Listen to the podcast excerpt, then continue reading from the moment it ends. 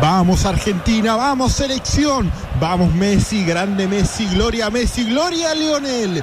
Me estoy tatuando tu cara en mi nalga, lío, para tenerte siempre. Vamos patria, vamos el Papa, servicio militar para todos. Vamos país, te quiero Argentina, me emociono la gente, la gente caras y paparazzi, la gente vivir, la gente vivir a la gente. Qué oportunidad, Dios, Mahoma, Cristo, el único Dios es Lionel. Qué linda que sos Argentina, te invito a salir, te llamo a las 7. 15 minutos pasan de la una de la tarde y estamos en Noticias Descafinadas para contarles sobre un eh, mundo muy revolucionado en esta última semana. Sí. eh, por muchas cosas muy diversas en todos lados. Algo que, bueno, suele suceder. Sí, eh, exactamente. Bueno, lo, lo primero y principal es que todos podríamos tener energía eh, ilimitada, Sí. eh, que- cosa que, que nos afectaría bastante en lo positivo. Sí, a Denor no le gusta esto. No. Eh, ya van a encontrar la manera de, de hacernos pagar por algún mal servicio.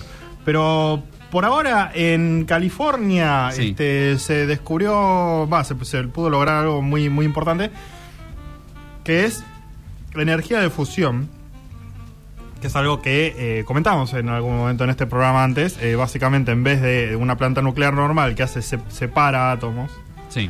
Eh, de ciertos elementos para generar una reacción en cadena, que eso cada vez que se separa un, át- un átomo se genera energía, libera energía y eso se utiliza para calentar agua, para eh, mover generadores, que es básicamente como se hace casi todas la- las em, fuentes de energía. Em, acá se quiere hacer al revés, digamos. Se quiere fusionar dos elementos, que es muy difícil, eh, pero eso libera bastante más energía y se puede llegar a hacer una reacción en cadena, hacerlo lo suficiente. eh, realmente sería como la la más importante fuente de energía Sí. que podríamos tener. Es lo que hace el sol todo, todos los días, Claro. básicamente. Pero bueno, el sol es el sol y nosotros somos unos monos de mierda, ¿no? Sí. Entonces hay que eh, llegar a eso. Pero ahora se pudo hacer, digamos, el se habían puesto eh, 2.1 megajoules de energía para intentar obtener energía y se obtuvieron 2.5. Ah, De 2.1 a 2.5, así que 0.4 megajoules de energía. Y bueno, muchos científicos diciendo que era como un paso increíble, digamos, la primera vez que se logra eh, obtener más energía de la que se pone en, Sí. en fusión. Pero eh, 0.4 megajoules es eh, lo que mm, cuesta eh, calentar una tetera eléctrica, Ah, una pava eléctrica. Así que no, falta mucho para Claro, claro. eh, llegar a, mm, a plantas de energía, digamos, de, que, que puedan usar fusión. Este, es como una buena prueba de concepto, digamos, ¿no? Sí. Que, que se puede hacer, porque había gente que decía que era imposible y que nunca se iba a poder hacer. Bueno, se puede, pero ahora hay que armar una planta nuclear con eso, digamos, ¿no? Que es Bueno. lo más difícil. Eh, ¿Por qué? Porque hay, hay algunos problemas, problemones. eh, como que, bueno, este proceso se puede hacer una vez por día, por ejemplo. Nada más. Una vez por día eh, cuesta Sí. hacer todo para generar, para calentar una, mm, Claro, para claro. hacerte un té, digamos. Y eh, esto para hacer una planta de energía habría que hacerlo 10 veces por segundo. Así que falta bastante y también se está ignorando que para eh, em, encender los láseres se gastaron 500 megajoules de energía. Claro, O sea, bueno, sacando ese pequeño... Bueno, esto no lo contamos. Pero No, en bueno, realidad claro. te estás gastando un montón de energía. Así que falta mucho, pero bueno. Está bien. eh, por algo por algo hay que empezar. Sí, lo importante es que en principio es estable, digamos, lo cual no es menor. Sí, sí, de hecho es un es eh, bastante más más seguro que una planta de energía de- nuclear de fisión como las que tenemos ahora, Claro. que en realidad son muy seguras y solo en muy pocas ocasiones Sí. por cosas muy específicas hubo problemas. Sí. Eh, porque es, es un sistema que solo funciona si le das energía. Si se corta la energía no pasa nada. Claro. Entonces eh, no, no hay ningún problema, digamos, en ese sentido. Eh, lo que sí hay un problema es cuando tenés un tanque, una pecera de 6 pisos de altura en un hotel Y se te rompe sí. el vidrio. Y la verdad que sí. Ahí ya tenés un problema bastante grande Sí. en este hotel Radisson Collection en Berlín, que tenía un tanque, un tanque de agua así como en el lobby, un cilindro, No, no, no, una pecera en cilindro de 6 pisos. Es estupidísimo, perdón. Con Perdón, eh. eh, mil, 1500 eh, peces tropicales adentro. Pobrecito los peces tropicales.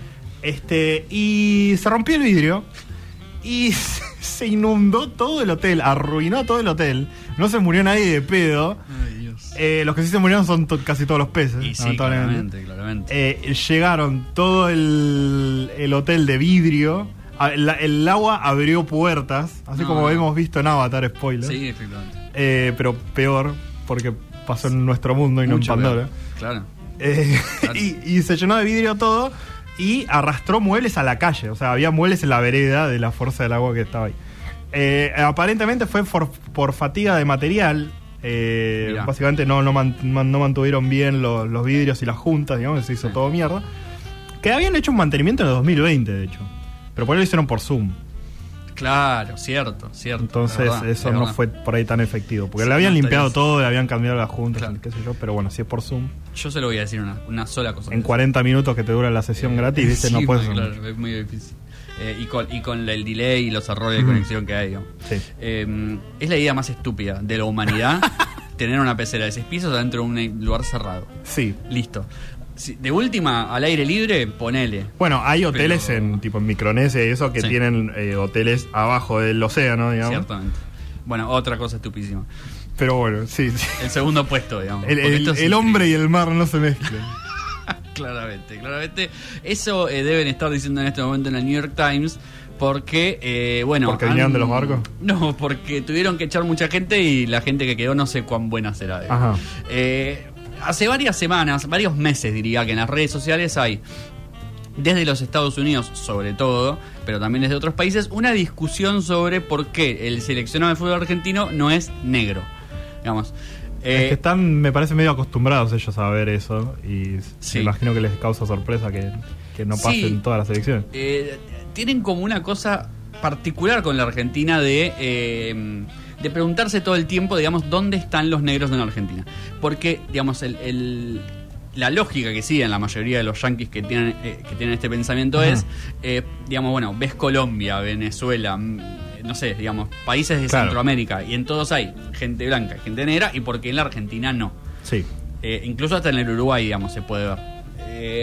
El tema es que eh, empezaron a llevar esta discusión a lugares académicos, digamos, a gente importante, entre comillas, gente que estudia Eh, este tema en los sí, Estados sociólogos, Unidos. eh, antropólogos. Exactamente, empezaron a eh, escribir ensayos, tesis sobre esta cuestión de por qué la Argentina no era negra en el fútbol.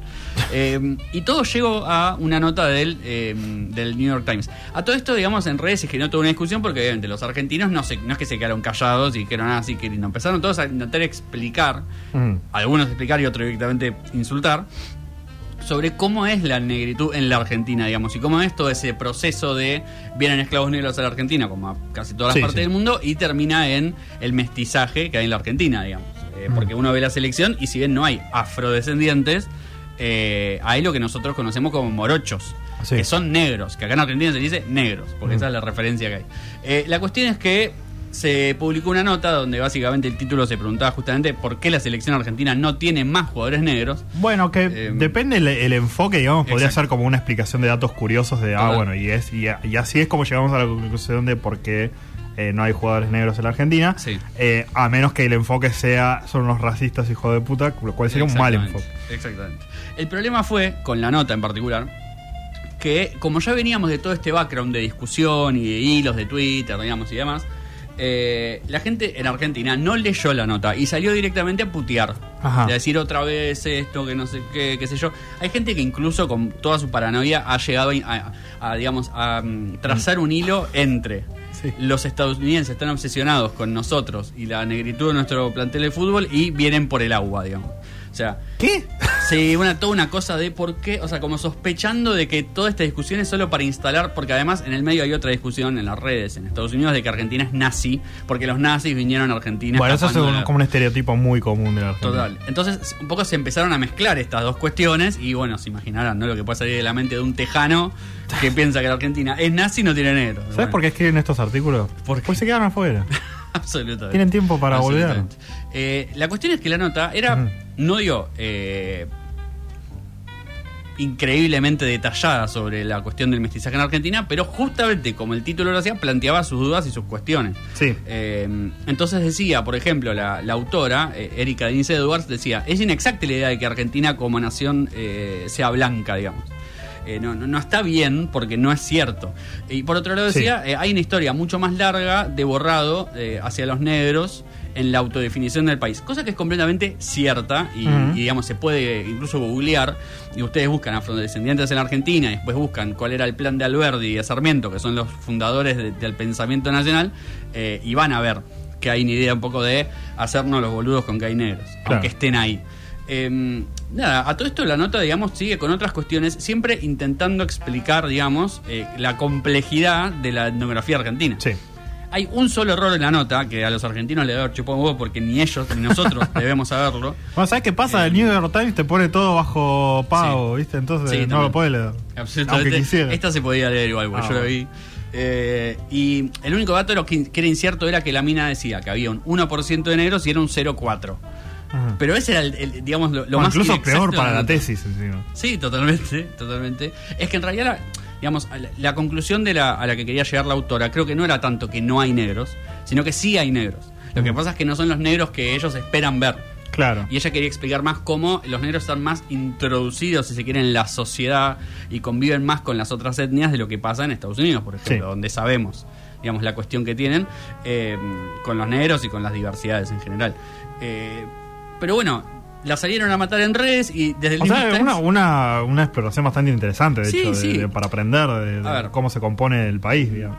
Yo leí gente decir incluso que para mí es así, porque a mí también me pasó, que es, la- hasta la mina nos, nos está explicando, suena mal esto porque que ella no es argentina, pero ella nos está explicando hasta muchos argentinos sobre cuestiones que nosotros no leemos sí. y no hemos investigado nunca y no se enseñan en las escuelas, digamos, no, no es que es un tema que se sepa. Sí. Eh, que en eso también entiendo que la bronca es más una cuestión de eh, no vengas a hablar, no vengas a hablar de mi país que otra cosa. Ujú. Pero bueno, el New York Times no se tomó bien las críticas y, y además recibió eh, una baja importante de suscripciones a partir de toda esta cuestión. Bueno. Eh, que eso ya igual me parece que es más una pose de los progresistas en Estados Unidos que algo de argentinos o no sé cuántos pagarán por el New York Times.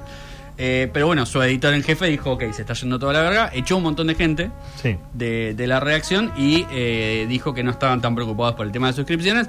Eh, obviamente el sindicato de trabajadores de- del diario está enojadísimo. Sí.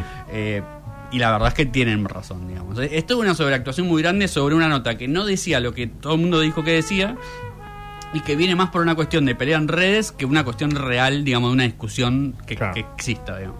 Pero bueno, es algo que viene sucediendo y fue justamente eh, esta última semana la misma en la que el presidente o expresidente de Perú, es algo difícil de saber en este momento, Pedro Castillo, eh, Es solo un hombre. Es solo un hombre, totalmente, es un hombre y mucho más que un hombre.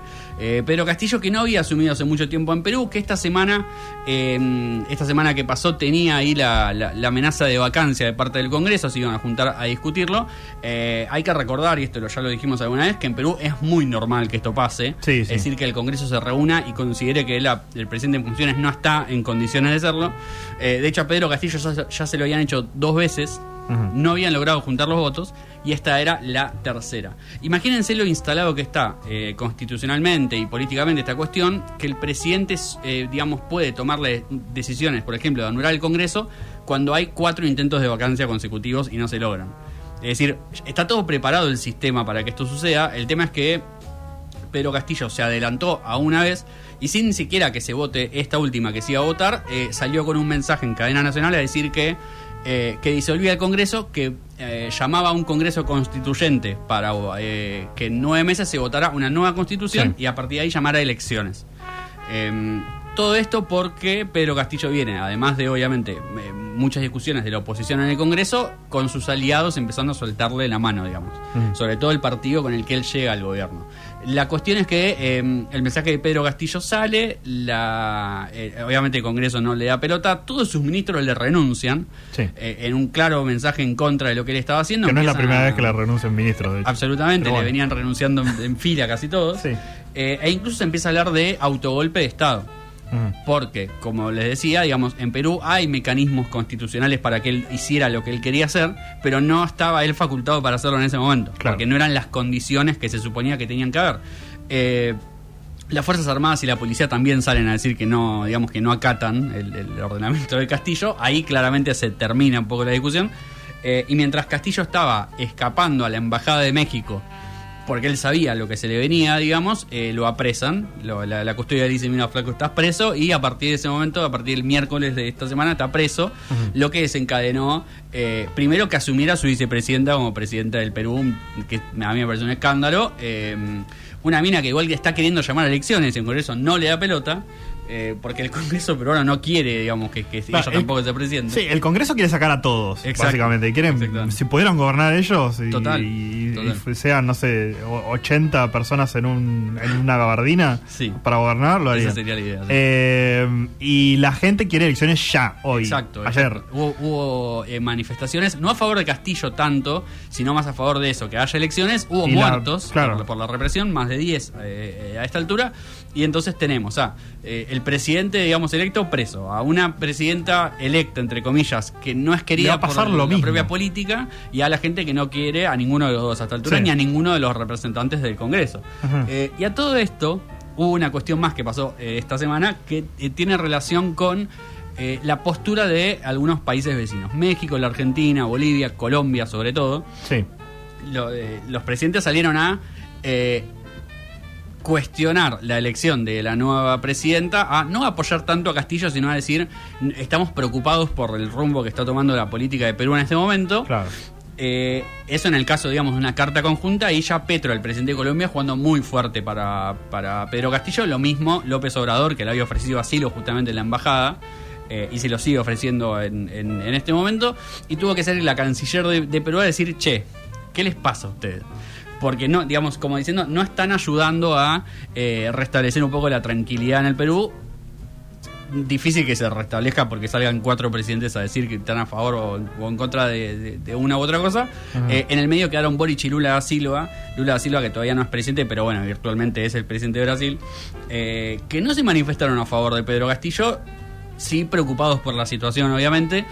Una situación en Perú que, si no llaman elecciones pronto, no va a mejorar y teniendo en cuenta lo que había sucedido con Pedro Castillo, que fue eh, ganó en elecciones hace no mucho tiempo y él venía como un outsider justamente de toda esta política tradicional que es la que maneja el Congreso y no funcionó.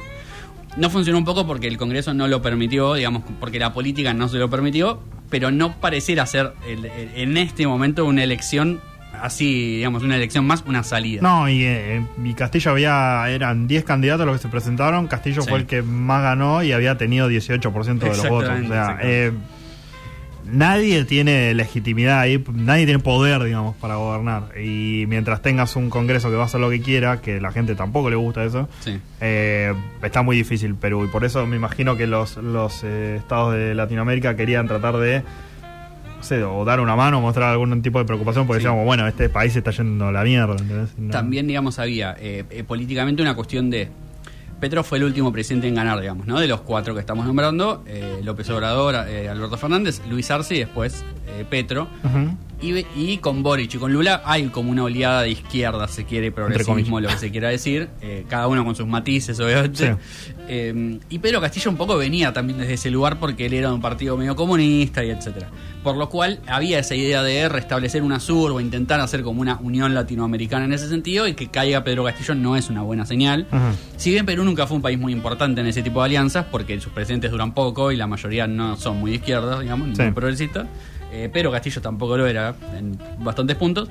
eh, está como esa cosa de, bueno, hay que, digamos, puede ser la primera movida conjunta para volver a marcar una, una tendencia regional. si se Claro.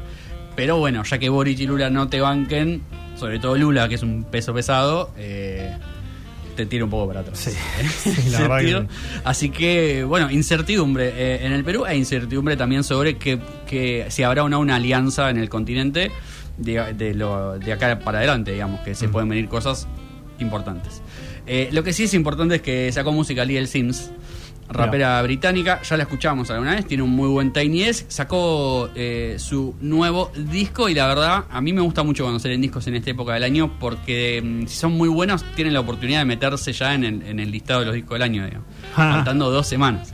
Eh, y en el caso de Little Sims yo creo que lo logra, es un gran, gran disco de rap, lo, lo pueden buscar, no tengo el nombre en este momento porque yo soy un cara de verga, eh, así que me sabrán disculpar, pero vamos a escuchar Heart on Fire de la buenísima Little Sims. Y nos vamos a meter con uno de los estrenos del año también, una de las películas más esperadas del último